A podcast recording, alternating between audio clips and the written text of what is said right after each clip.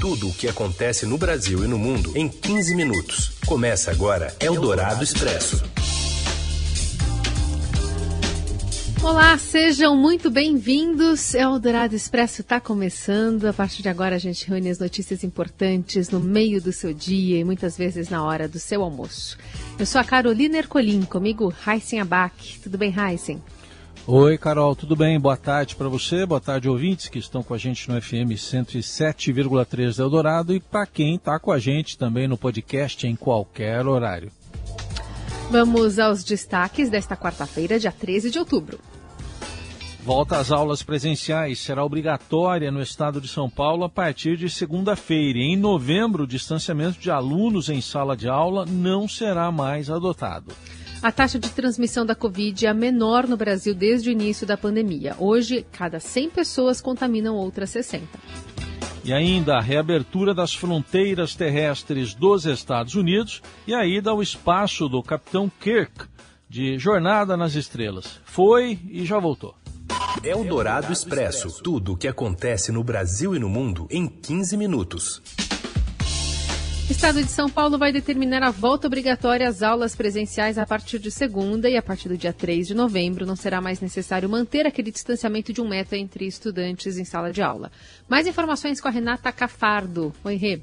Olá, Carol e Hassen, ouvintes. A partir de segunda-feira, todos os alunos do Estado de escolas públicas e particulares terão de voltar obrigatoriamente às aulas presenciais. E, além disso, a partir do dia 3 de novembro, não vai ser mais necessário o distanciamento de um metro entre os estudantes, que atualmente acaba levando ao revezamento de dias presenciais, né? Por falta da falta de espaço, os professores acabam organizando as turmas, dividindo as turmas, e vai uns algum dia, outros outros dias. Isso está acontecendo muito, principalmente nas escolas públicas, nas escolas particulares. Por outro lado, a gente vê que os alunos têm ido todos os dias, mas nas públicas o problema é maior. Então, para tentar organizar isso, eles estão anunciando agora que é obrigado a voltar já na segunda-feira, hein, gente? Repito. E os números que as escolas estaduais têm é de que 70% voltaram, né? E mesmo com o retorno sendo autorizado desde fevereiro, nas particulares a gente vê algo em torno de 100%. Os prefeitos, vão lembrar, têm ainda autonomia para decidir se não vão aderir nas redes municipais apenas a essa nova determinação. Mas na rede estadual e privada, quem acaba regulando é o Estado. A capital aqui de São Paulo tem acompanhado o governo nas últimas decisões, então é difícil que haja alguma mudança. Eldorado Expresso. A transmissão de Covid no Brasil é a menor desde o início da pandemia, é o que indica o Imperial College de Londres. Cada 100 brasileiros contaminam outras 60 pessoas. Temos mais informações agora com a Roberta Jansen. A taxa de transmissão do novo coronavírus no Brasil é a menor registrada desde abril do ano passado, quando começou a ser aferida, de acordo com o levantamento da Universidade Britânica Imperial College de Londres. O índice de 0,60, anunciado na terça-feira, indica que 100 pessoas contaminadas transmitem a doença para outras 60 e reverte a tendência de alta observada há duas semanas, quando o número chegou a 1,04. De acordo com a margem de erro calculada pela Universidade Britânica, a taxa brasileira atual pode variar de 0,24 a 0,79. Quando está abaixo de 1, o índice indica que a propagação do vírus está em declínio. O oposto ocorre quando ela está acima de 1, indicando aumento. A RT é considerada uma das principais referências da evolução da pandemia de Covid. O levantamento estima também que o Brasil deve registrar cerca de 1.600 mortes nesta semana, um pouco menos do que foi registrado na semana passada, 1.636. Eldorado Expresso. E a CPI da Prevent Senior, instalada pelos vereadores de São Paulo, inaugura a fase de oitivas nesta quinta-feira com representantes da Coordenadoria de Vigilância em Saúde e do Departamento de Uso e Ocupação de Solo da capital paulista. É, a, a, comissão quer saber como deveria ser o procedimento para coleta de dados sobre testes positivos de Covid em pacientes e como essas informações foram repassadas para a Prefeitura.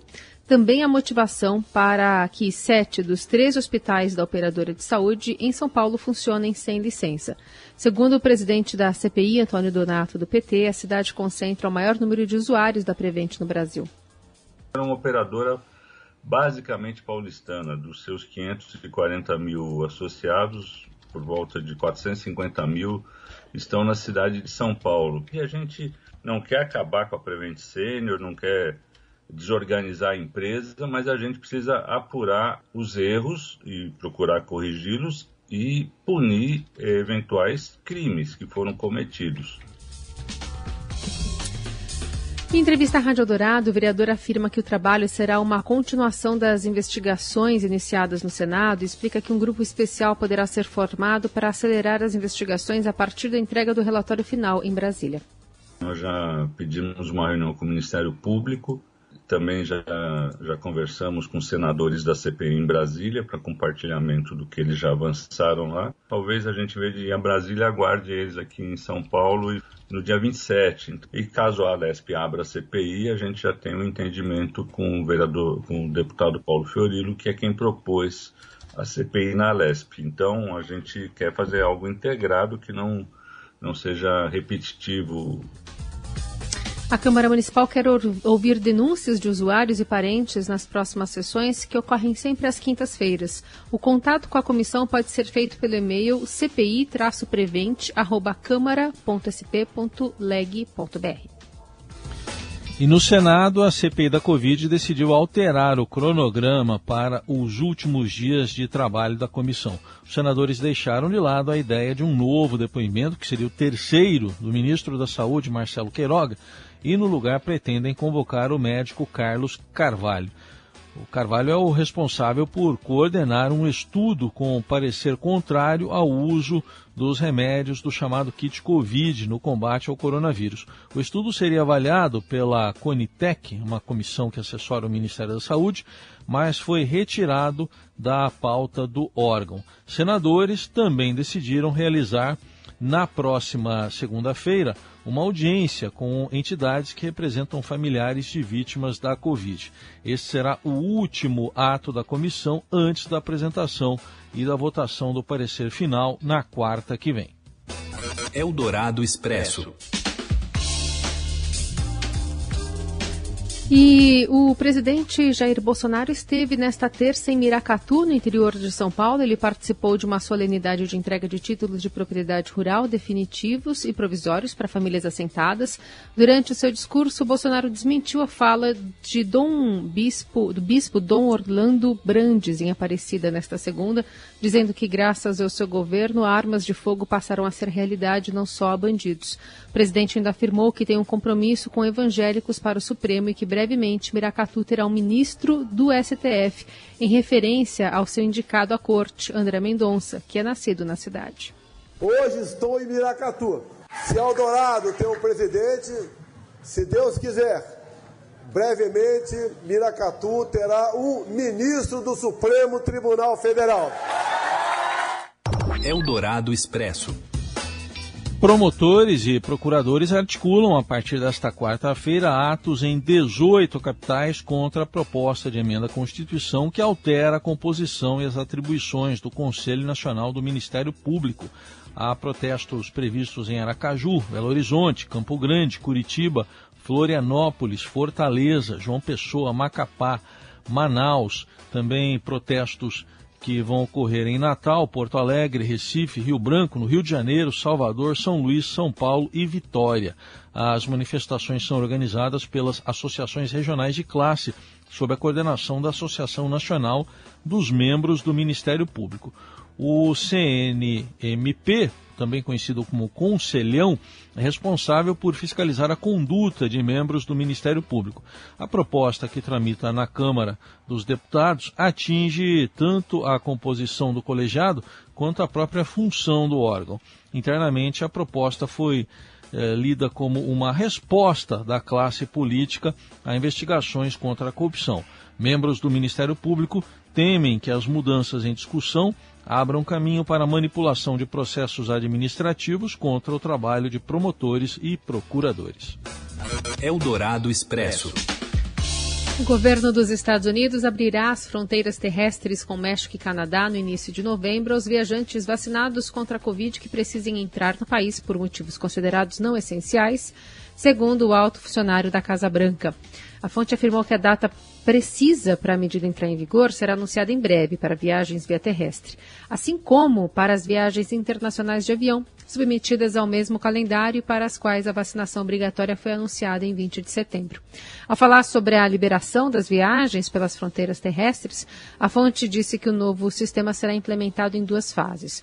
Inicialmente serão exigidas vacinas para viagens não essenciais, como as de turismo ou para visitar parentes, e o requisito de vacinação não será aplicado às viagens consideradas essenciais, que sempre foram permitidas. Para a segunda fase, a partir de janeiro do ano que vem, todos os viajantes deverão estar completamente vacinados, independentemente do caráter da viagem. Eldorado Expresso.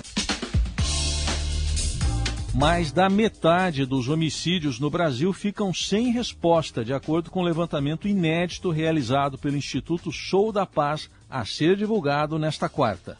O indicador de esclarecimento até avançou nos últimos anos, chegando a 44% na pesquisa mais recente, mas só quatro estados são classificados como tendo alta eficácia na investigação e responsabilização de assassinos os indicadores estaduais apresentam grande disparidade. No Mato Grosso do Sul, por exemplo, 89% dos crimes dessa natureza são esclarecidos com apresentação de denúncia criminal à justiça contra o acusado. No Rio, segundo estado onde menos se resolve homicídios, a porcentagem é de 14%. São Paulo ficou em uma faixa intermediária, com 46% de resolução. O indicador nacional, que aponta 44% de resolução de casos, deixa o Brasil abaixo da média mundial, que é de 63%. Eldorado Expresso. Messi e Neymar estão em momentos bem diferentes em suas respectivas seleções nacionais. Quem traz essa lista, aparentemente longa aqui pra gente, é ele, Robson Morelli. Olá, amigos. Hoje eu quero falar da situação de Messi e Neymar na seleção. Messi, na seleção argentina, vive é, uma paixão como talvez ele nunca tenha sentido antes, depois que ganhou a Copa América. Aqui no Brasil, ele tirou uma geladeira das costas e parece de bem com a vida, de bem com a seleção, está jogando bem, a seleção está jogando melhor, está fazendo gols e parece que é uma situação diferente na carreira desse jogador de 34 34 anos. Também trocou Barcelona pelo PSG, trocou de país, trocou de clube e parece que tudo está encaixado ou se encaixando na vida desse ótimo jogador. Em contrapartida, a situação do Neymar é muito mais delicada. Neymar que recentemente falou que a Copa do Catar pode ser a sua última. Neymar que não joga bem na seleção brasileira. Neymar que é cobrado pelas boas atuações e Neymar que sente também a chegada de Messi e o crescimento de Mbappé no Paris Saint-Germain e vai ficando para trás nessa corrida. Então, um grande ponto de interrogação na cabeça do Neymar em relação ao futebol. O Neymar é uma empresa hoje muito maior do que somente jogar bola e isso talvez esteja atrapalhando. O melhor jogador que o Brasil tem. Amanhã a seleção brasileira joga com o Uruguai em Manaus, diante de 12 mil torcedores, e a gente vai ver como é que o público vai receber Neymar em sua casa. É isso, gente. Falei, um abraço a todos, valeu! Eldorado Expresso. 10, 9, 8, 7, 6, 5, 4. Command engine start. 2, 1.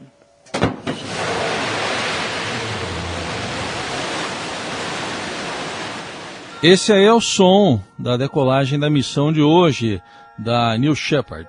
Desta vez, o ator William Shatner, que interpretou o papel do Capitão Kirk na série Jornada nas Estrelas, é quem se aventurou no espaço. Aos 90 anos, ele viajou pela Blue Origin, empresa de turismo espacial do bilionário Jeff Bezos. Shatner já pousou. Ele foi ali e já voltou. Foram uns 10 minutos mais ou menos.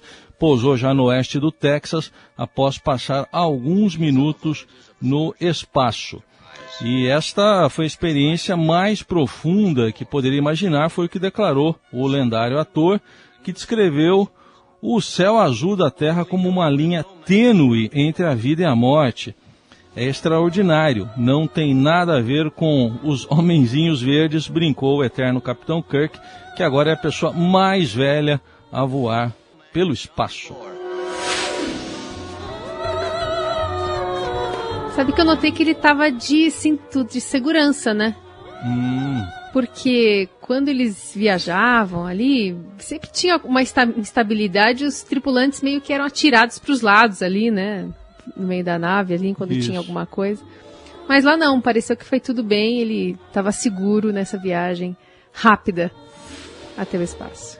O, o, Leonard Nimoy, que a gente acabou de ouvir aí, né, na abertura da, da Star Trek, Jornada nas Estrelas, era o Dr. Spock que morreu em 2015, hein? Puxa, bem que ele podia estar, tá, né? Podia estar tá os dois, né, nesse voo, né? Mais um pouquinho. E a gente fecha por aqui esse Eldorado Expresso. Amanhã a gente está de volta. Não vai ser tão rapidinho como a viagem do Capitão Kirk, mas a gente volta. Valeu, Raíssa. Valeu, Carol. Gente, obrigado pela companhia. Boa quarta. Você ouviu Eldorado Expresso tudo o que acontece no Brasil e no mundo em 15 minutos.